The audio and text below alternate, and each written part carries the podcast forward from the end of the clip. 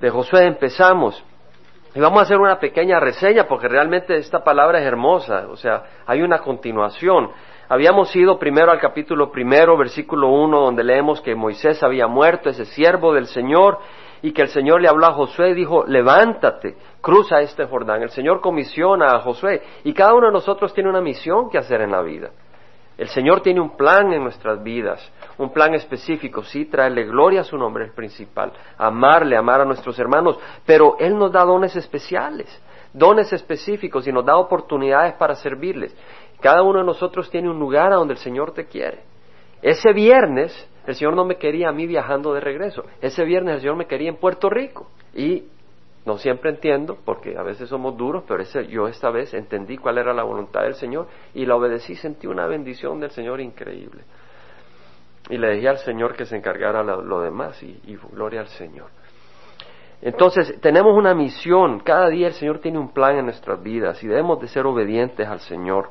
Luego vimos de que el Señor habiendo comisionado a Josué en el capítulo 2, leemos en el versículo 1 de que Josué envió a dos espías a espiar eh, Jericó y el área que iban a tomar al oeste del río Jordán. Entonces Él los envió a espiar y así habían hecho 38 años antes, cuando Moisés envió a 12 espías de Cades Barnea a espiar la tierra prometida antes de tomarla. Pero en esa ocasión ellos se rajaron, no creyeron, no confiaron en el Señor, solo dos confiaron en el Señor, Josué y Caleb. Y todos los demás murieron en el desierto por su incredulidad. Y nos sirve como un ejemplo a nosotros de creer, para tener esa esperanza, esa fe y caminar hacia adelante por fe. 38 años después, 40 años después de haber salido de Egipto, Josué y Caleb estaban vivos. Y aquí Josué está dirigiendo al pueblo y manda dos espías para espiar la tierra y estos van hacia Jericó se encuentran a Rahab, que era una mujer eh, prostituta, una ramera. Ahí se hospedaron. El rey manda, el rey de Jericó manda a decir, da a estos hombres porque han venido a espiar la tierra. Y ella dice, bueno, ellos se fueron antes de cerrar las puertas de la ciudad, como estaba oscureciendo, se fueron, vayan y síganlos. Agárrenlos antes de que se les escape. Y salieron corriendo, pero los hombres estaban arriba en el techo. Los tenía escondido bajo unos ah, eh, tallos de, eh, como de flax, no sé cómo le decimos en español, estaba hablando en, en, inglés y ahora ya no sé cómo se dice en español. Pero eh, estaban escondidos en el, en el, en el techo. Eh, y les dice, eh, váyanse a la zona montañosa, estén ahí tres días escondidos y luego salgan y regresen para que no los agarren. Y entonces estos dos espías estuvieron tres días y estudiamos como antes de ir a dar la buena noticia de que esta gente estaba terrificada, que esta gente se había dado cuenta que Dios estaba con ellos y estaban desarmados, desanimados, o sea que iban a ser destruidos, derrotados fácilmente. Antes de que ocurriera todo eso, eh, vemos de que eh, ellos estuvieron tres días, así como el Señor Jesucristo estuvo tres días en territorio enemigo. El Señor Jesucristo al morir en la cruz estuvo tres días en la tumba, que es nuestra enemiga. La tumba no es nuestra amiga es la enemiga y nuestro Señor Jesucristo, el cuerpo del Señor Jesucristo estuvo en la tumba tres días. Y después de tres días, Él vino con la buena noticia, que la muerte había sido vencida, que Satanás había sido derrotado. De la misma manera, estos tres hombres estuvieron tres días en territorio enemigo, luego regresaron y dieron la gran noticia de que pues prácticamente, como dice el versículo 24, ciertamente Jehová ha entregado toda la tierra, todos los habitantes de la tierra se han acobardado ante nosotros. Luego empezamos el capítulo 3 pero antes fuimos al capítulo 1, versículo 10, donde vemos que Josué dio órdenes diciéndole al pueblo, preparad provisiones porque entre tres días cruzarás el Jordán. Y en el capítulo 3 leemos que Josué se levantó de mañana, él y todos los hijos de Israel partieron de Shittim, que es 20 kilómetros al este de Jericó, 10 kilómetros al este del Jordán, y llegaron al Jordán y acamparon allí antes de cruzar, y sucedió que al cabo de tres días pasaron por medio del campamento y dieron órdenes al pueblo diciendo, cuando veáis el arca del pacto de Jehová vuestro Dios, estoy en el capítulo 3, versículo 3, y a los sacerdotes levitas levantándola, perdón, llevándola, partiréis de vuestro lugar y la seguiréis. Sin embargo, dejaréis entre vosotros y una distancia de unos dos mil codos, es decir, novecientos metros. Porque no, os acerquéis a ella para saber el camino por donde debéis ir, porque no habéis pasado antes por este camino. Entonces José dijo al pueblo, consagraos porque mañana Jehová hará maravillas entre vosotros. Un resumen condensado, ¿verdad? Donde estamos viendo de que el Señor le ha dicho a través de Josué al pueblo, alístense, ¿verdad? Eh, ya vamos a partir, eh, va a ir la arca del pacto delante de ustedes, eh, que la arca esté a cierta distancia y luego le dice consagrados porque mañana el Señor hará maravillas, es decir, mañana cruzaremos el Jordán. Y entonces el, domingo pasado estudiamos de que el pueblo estaba al este del Jordán listo para, para cruzar y solo estaba esperando la voz de su capitán. Y estudiamos cómo eso es, eh, es un ejemplo para nosotros que nosotros estamos al este del Jordán, listos para entrar a la tierra prometida visible. Y solo estamos esperando la voz de Jesucristo. Que Él viene, Él viene pronto. Y eso lo estudiamos en Tesalonicenses. Y vimos que ya las señales están alrededor de nuestras por todos lados. El Señor viene pronto. Y cuando venga Él, los que estamos al este del Jordán, no los que están en Egipto, no los que están en medio camino, los que están espiritualmente aguardando la llamada de su capitán, la voz de la trompeta, vamos a oírla y vamos a entrar a la tierra prometida. Amén, hermanos. Y tenemos esa gran esperanza, tenemos esa preciosa esperanza. Eso lo estudiamos el domingo pasado y leímos de que el Señor le dice a través de Josué al pueblo, consagraos, versículo 5. ¿Se acuerdan? Que consagrarse porque iban a entrar. Y de la misma manera nosotros debemos de consagrarnos, santificarnos, separarnos del pecado. No estar jugando con el pecado. No estar jugando con programas que no ayudan. Yo cuando me voy de viaje, hermano, yo no enciendo la televisión. El Señor es mi testigo. Yo cuando voy a Puerto Rico, yo no enciendo esa televisión. En mi hotel, en mi cuarto, no la enciendo ni para ver noticias. Porque sé que a veces tú quieres ver noticias y te ponen en los hoteles basura esa televisión no se enciende. Yo le pido al Señor que me guarde siempre, porque Él es el que me da esa paz y esa tranquilidad de no tener que encender la televisión. Pero el Señor nos dice que nos guardemos, que guardemos nuestra mente, guardemos nuestro corazón, que nos consagremos. Y sabes, eh, leímos cómo en Éxodo 19, 26 el pueblo de Israel también fue llamado por Moisés a que se consagraran, que lavaran sus ropas, porque el tercer día el Señor iba a bajar y iba a descender al Sinaí. Entonces nosotros tenemos que consagrarnos, lavar nuestras ropas. ¿Cómo lavamos nuestras ropas? ¿Cómo lavamos nuestro corazón? Con la sangre de Jesucristo. ¿Cierto? Pero también en Apocalipsis, en las bodas del Cordero. Capítulo 19 también. Leemos que el Señor habla de que vamos a ser vestidos con ese vestido de lino fino. Y ese lino fino son las obras de justicia de los santos. Ahí está, hermanos. Si usted agarra Apocalipsis, Apocalipsis 19, mira qué hermoso, la esperanza que tenemos, versículo 6, oí la voz de una gran multitud, el estruendo de mucha gente, de aguas y como el sonido de fuertes truenos que decía, aleluya, porque el Señor nuestro Dios Todopoderoso reina, regocijémonos y alegrémonos y démosle a Él la gloria, porque las bodas del Cordero han llegado y su esposa se ha preparado. ¿Quién se preparó? Su esposa. O sea que la esposa tiene la libertad de prepararse o de no prepararse. Y nosotros tenemos la libertad y la obligación y la opción de prepararnos para la boda del Cordero. Y si no estás preparada vas a ser como las cinco novias que fueron inútiles porque no estaban preparados cuando llegó el novio.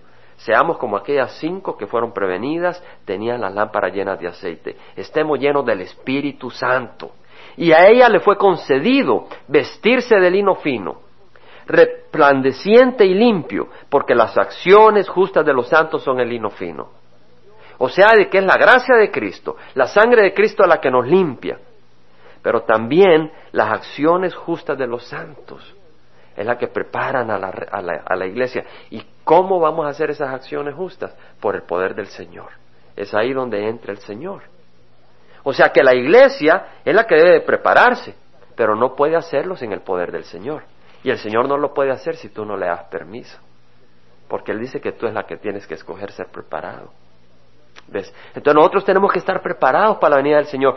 nosotros tenemos que estar consagrados, separarnos para servir al Señor, para estar ahí esperando al Señor. Debemos estar con los ojos puestos al otro lado del Jordán y no hacia el Egipto. Eso es lo que tenemos que estar haciendo. Estudiamos eso. Ahora quiero compartir otras áreas muy hermosas, porque hay mucha enseñanza. Podemos seguir hablando de la boda del Cordero y muchas cosas hermosas ahí. Hermano, la palabra del Señor es poderosa. Hoy en la mañana estaba meditando en una preposición, en un versículo personal que el Señor me está ministrando y en el momento oportuno voy a estar compartiendo sobre eso. De hecho, va a ser un, versículo en el boletín de la iglesia. Pues estoy convencido que tiene una importancia relevante. Tenemos dos versículos que hemos puesto en, en el boletín permanentemente, que yo sé que tiene una relevancia tremenda para cualquier iglesia. De veras. Si usted los analiza, los medita, esos, versículos deben de ser cabeza en muchas iglesias, sino en todas. Y hay un tercero que vamos a añadir pronto. Y estaba meditando y vi una preposición y dije, Señor, ¿por qué no dice Pablo de Jesús en vez de decir en Jesús? Y cuando empiezo a meditar la riqueza que había detrás de todo ese significado, me doy cuenta que la palabra de Dios es inspirada de Dios. No es palabra de hombre. Por eso cuando tú lees la palabra del Señor, tu fe crece. Entonces tienes razón para esperar. Pero si tú no lees la palabra del Señor, tus dudas crecen y te haces para atrás. Ahora vamos a ver en esto, versículo 3, y dieron órdenes al pueblo diciendo, cuando veáis el arca del pacto de Jehová vuestro Dios y a los sacerdotes levitas llevándola, partiréis de vuestro lugar y la seguiréis. ¿Qué iban a seguir, hermanos? El arca, ¿qué arca? ¿El arca de qué? Del pacto. El arca del pacto. Y dice, no os acerquéis a ella para saber el camino por donde debéis ir. Es decir, si el arca del pacto estaba pegado, la persona pegada, a la última persona dentro del pueblo de Israel, entonces, este seguía el arca, el otro iba a seguir a quién? Al que estaba enfrente. Y el otro al que estaba enfrente, el Señor dice, no sigas a tu vecino, sigue el arca del pacto. Y para que puedas ver el arca del pacto y no te impida tu vecino verla, deja que el arca del pacto esté casi un kilómetro de distancia y desde lejos vas a poder ver el arca del pacto. No te va a impedir tu vecino verla. ¿Me explico? Y de la misma manera nosotros estamos juntos, pero cada uno debe tener puesta la vista en quién? En Jesucristo. Y eso lo leemos en Juan, donde dice el Señor, mis ovejas escuchan mi voz, y yo las conozco, y ellas me siguen, y yo les doy vida eterna, y nadie perecerá jamás. Mi Padre que me las ha dado es mayor que ellas, que todo, y, y pues nadie las puede arrebatar de las manos de mi Padre. O sea que tenemos que tener los ojos puestos en Jesús. Ahora, ¿por qué el arca del pacto? Porque el arca del pacto era el arca del pacto, el pacto, la promesa que Dios había hecho con su pueblo, la promesa que Dios los iba a bendecir.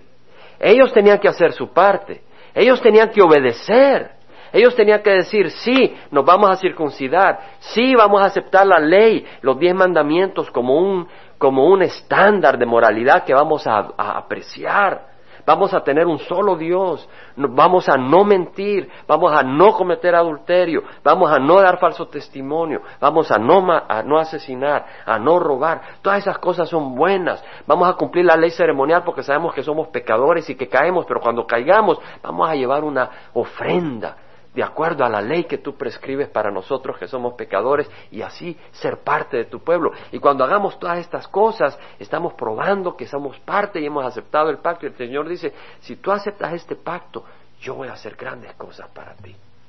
Y esas grandes cosas era vencer al enemigo, llevarlos a la tierra prometida. Esa era la parte del pacto, que el Señor los iba a llevar a la tierra prometida. Bueno, efectivamente, Vamos a leer un poco sobre ese pacto. Hermanos, ese pacto es importante. Aquí hay tanto, hermanos. Vámonos a Deuteronomio. Yo creo que de este capítulo no nos salimos en dos meses. Deuteronomio capítulo 28. Mira, mira lo que era el pacto. Capítulo 28, versículo 1. Lo tenemos, hermanos. Dice, sucederá que si obedeces diligentemente a Jehová tu Dios, cuidando de cumplir todos sus mandamientos que yo te mando hoy, Jehová tu Dios te pondrá en alto sobre todas las naciones de la tierra wow, el Señor te va a bendecir. Y todas estas bendiciones vendrán sobre ti. El Señor te quiere bendecir y te alcanzarán si obedeces a Jehová tu Dios. ¿Verdad que hay una condición, hermanos? Fíjate. Todas estas bendiciones vendrán sobre ti y te alcanzarán si obedeces a Jehová tu Dios. El Señor está diciendo, obedéceme, obedéceme. Bendito serás en la ciudad y bendito serás en el campo. Es decir, si yo te envío al campo, ahí vas a ser bendecido, porque me estás obedeciendo. Y si yo te envío a la ciudad, ahí vas a ser bendecido, porque yo te estoy enviando. Si es el campo, vas a, vas a ser bendecido. Tal vez otros tendrán problemas en su agricultura, pero tú vas a ser bendecido. Es en la ciudad, ahí te voy a bendecir. ¿Quieres la bendición del Señor? La bendición del Señor no está en México, no está en Estados Unidos, la bendición del Señor está en Cristo. Esa es la bendición del Señor. Y el Señor te tiene en México, en Estados Unidos, en Perú, donde te tengas, si tú estás en Él, vas a ser bendecido. Bendito será en la ciudad y bendito será en el campo. Bendito el fruto de tu vientre, el producto de tu suelo, el fruto de tu ganado, el aumento de tus vacas y las crías de tus ovejas. Bendita será tu canasta y tu arteza, es decir, la canasta iba a tener guayabas, mangos, sandías, melocotones, frijoles, whiskiles, ya les va a dar hambre. Y tu arteza, es decir, la, la piedra de moler, llena de masita bien preparada para hacer las tortillas calientes. Bendito serás cuando entres y bendito serás cuando salgas. Hermano, yo sentí ayer una paz cuando iba en el avión y, en el, y fui a Dallas Forward. Mi avión paró en Dallas Forward tres horas antes de que paralizaran todos los vuelos, porque parece que hubo un incidente. No llegó a más, pero como que una persona entró por la puerta de una puerta de donde no se podía entrar, una área restringida. Dos personas entraron, una se les escapó y el otro no, lo tienen detenido. Y cabal, yo pasé a Dallas Forward a las um, a las cuatro de la tarde tomando otro avión. A las ocho fue que pararon. Pero yo sentía una paz del Señor. Hermanos, cuando tenemos a Cristo podemos sentir esa paz. Cuando tenemos a Cristo podemos sentir esa paz. Ese avión se movió un poco, nos avisaron porque había como un huracán ahí por Cuba y de Puerto Rico nos dijeron, este avión se va a mover. Yo estaba tranquilo y sí se movió un poco, pero yo sentía una gran paz y sabía que esa paz era del Señor. Realmente, hermanos, si tú no tienes la paz del Señor, yo te invito a que tengas a Cristo, porque te da una gran paz.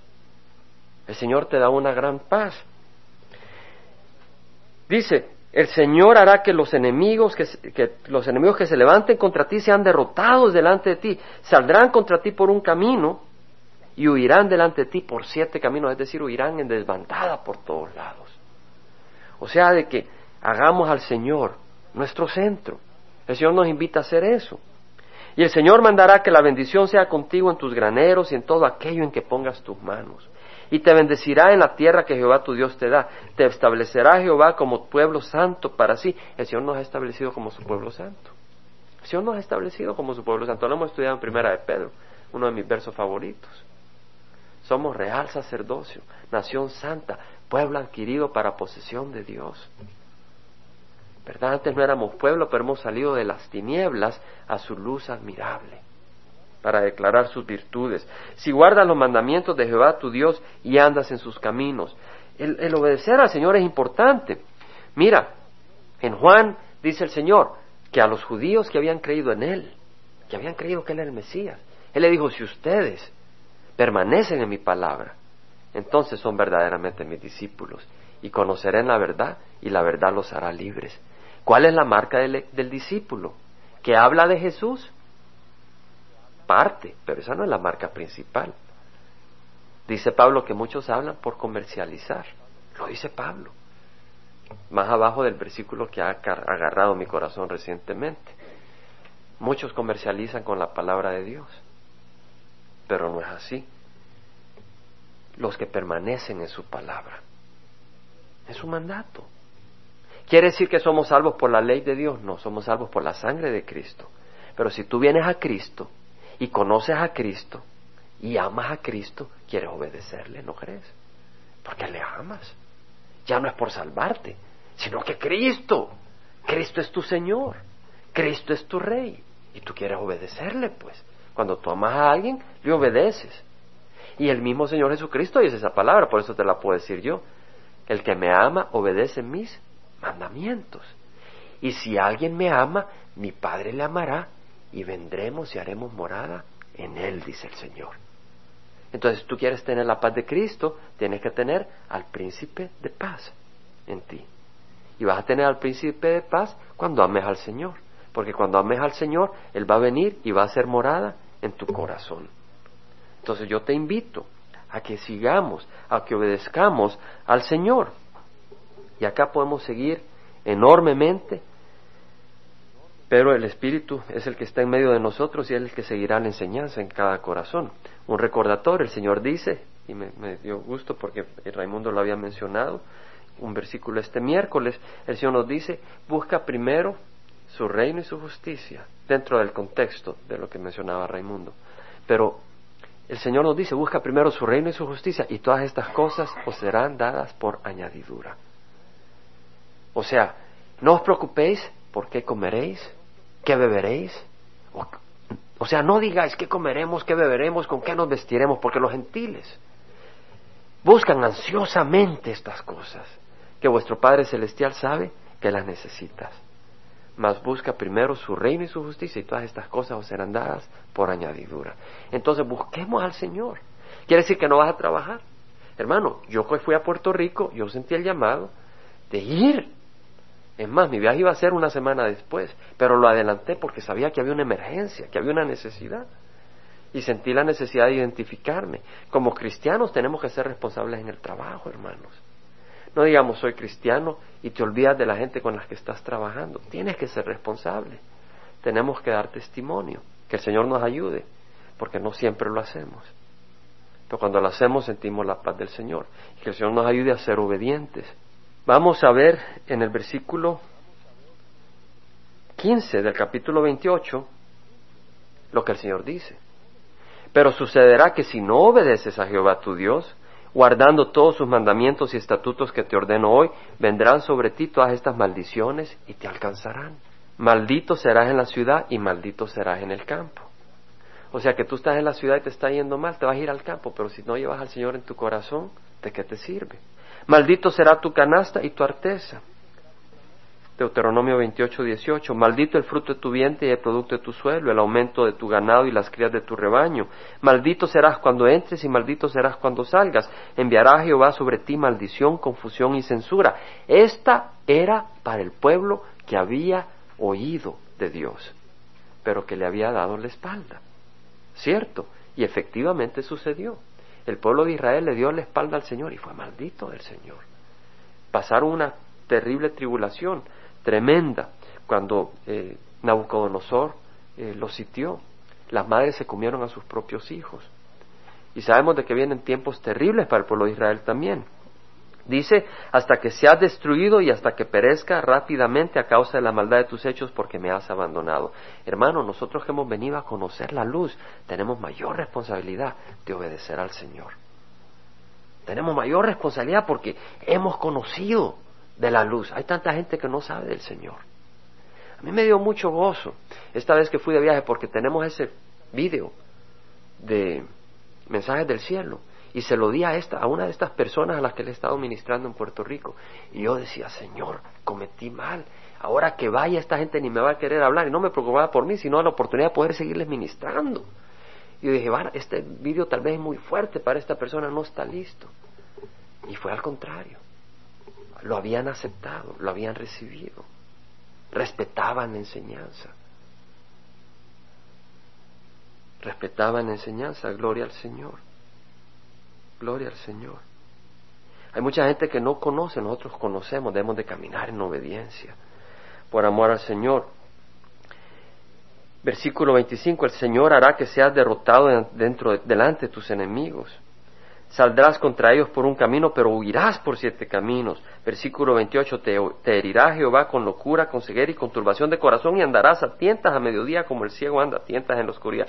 Muchas personas han venido a una iglesia, han oído el Evangelio, pero han rechazado al Señor y andan a ciegas, andan a tientas. Pero nosotros tenemos la luz del Señor. Y vamos a caminar en la luz del Señor con los ojos puestos en Jesucristo, que es nuestro capitán y que viene pronto. Y así vamos a caminar. En Josué, vamos a seguir Josué. Vamos a seguir leyendo, tratar de terminar. Y habló Josué a los sacerdotes diciendo, tomad el arca del pacto y pasad delante del pueblo. Y ellos tomaron el arca del pacto y fueron delante del pueblo.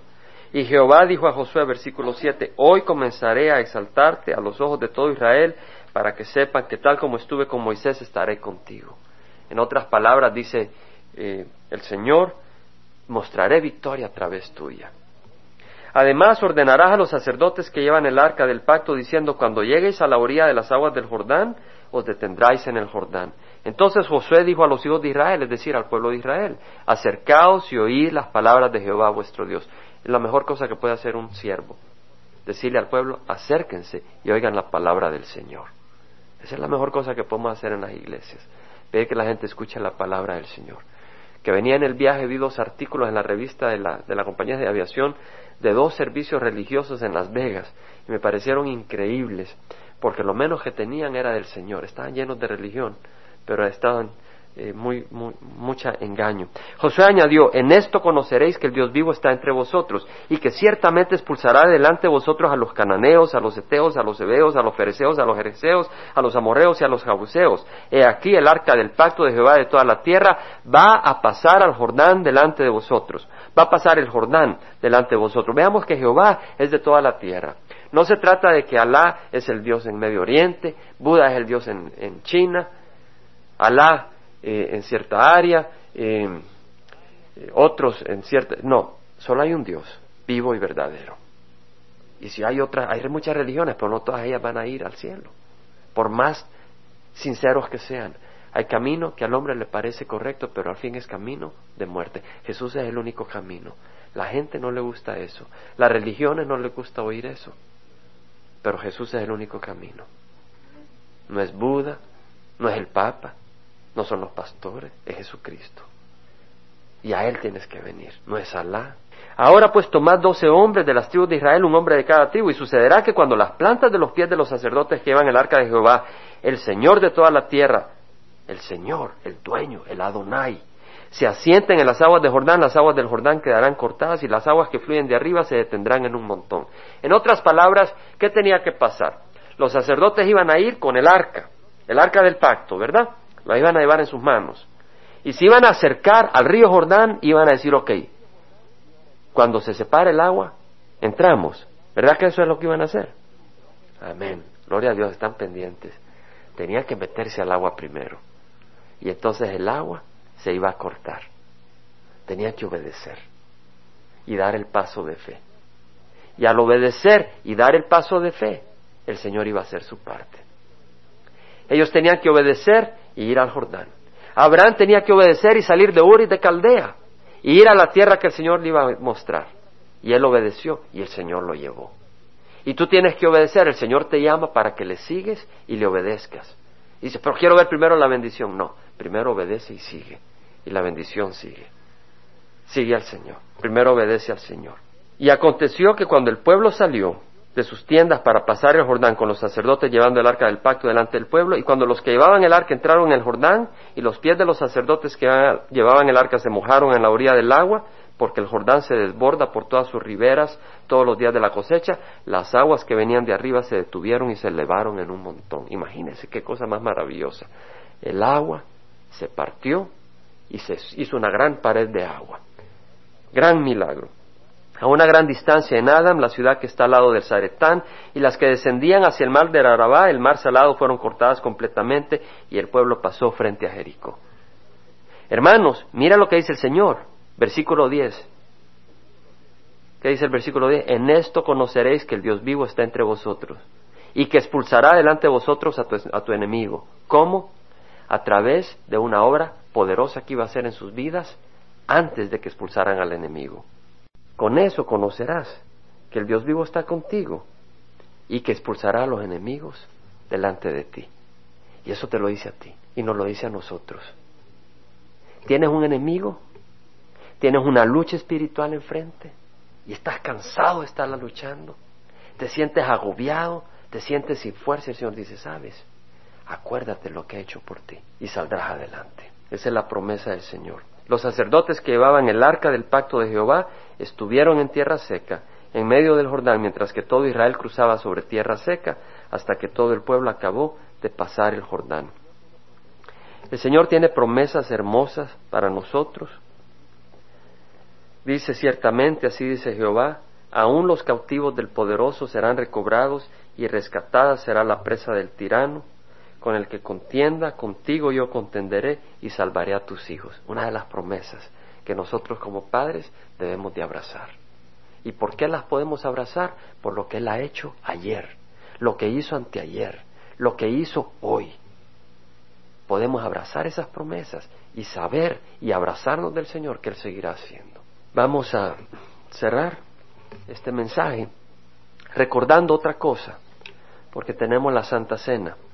Hermanos, ¿qué fue donde tenían que tener los ojos del pueblo de Israel para entrar a la tierra prometida, en el arca del pacto. ¿Y qué vamos a celebrar hoy? El pacto, el pacto de Jesucristo, el pacto de sangre. Jesucristo derramó su sangre por nosotros y nosotros le hemos dado el corazón, si se lo hemos dado, hemos entrado en ese pacto. Y al entrar en ese pacto, sabemos que vamos a entrar a la tierra prometida. Y al entrar en ese pacto sabemos que tenemos fuerza, que tenemos poder para seguir adelante. En ese pacto hay dos símbolos, el pan y el vino. Si vemos el pan, está agujereado, representa a Jesús. Nuestro Señor fue agujereado en la cruz. Por sus heridas hemos sido sanados. Mentalmente. ¿Quién de nosotros tiene su mente perfectamente sana? Que levante la mano. Y le vamos a decir que la nariz le va a crecer como Pinocho. Se ríe Carlos por atrás. Sabe que el que levanta la mano le tomamos foto y lo ponemos en el boletín. Sabemos que nuestra mente necesita sanidad. Sabemos que nuestro corazón necesita sanidad. Pero tenemos al Señor. Y Él está haciendo la obra. Este pan está agujereado, representa lo que Jesús sufrió para que nosotros tengamos sanidad. Y ahora yo sé que estoy mucho más sano que cuando vine al Señor, se lo digo de veras, se lo digo de corazón. Yo me doy cuenta la fuerza que el Señor me da cuando estoy de viaje solo. Me da mucha más fuerza ahora de la que yo sentía cuando acababa de venir al Señor, para poder ser fiel al Señor. El Señor va sanando tu vida, el Señor va trabajando en tu vida. Vemos que este pan no tiene, no está inflado. ¿Por qué? Nuestro Señor Jesucristo no estaba inflado por el pecado, por el orgullo, por la arrogancia. Fue un siervo humilde. Venid a mí los que estáis cansados y cargados y yo os haré descansar. Porque yo, soy, aprended de mí que soy manso y humilde de corazón. Él es humilde. Entonces el Señor, como una oveja humilde, murió por nosotros, obediente al Padre. Nosotros debemos de ser obedientes al Padre de la misma manera. Y vemos que está quemado porque fue puesto al fuego, el Señor fue puesto al fuego por nosotros.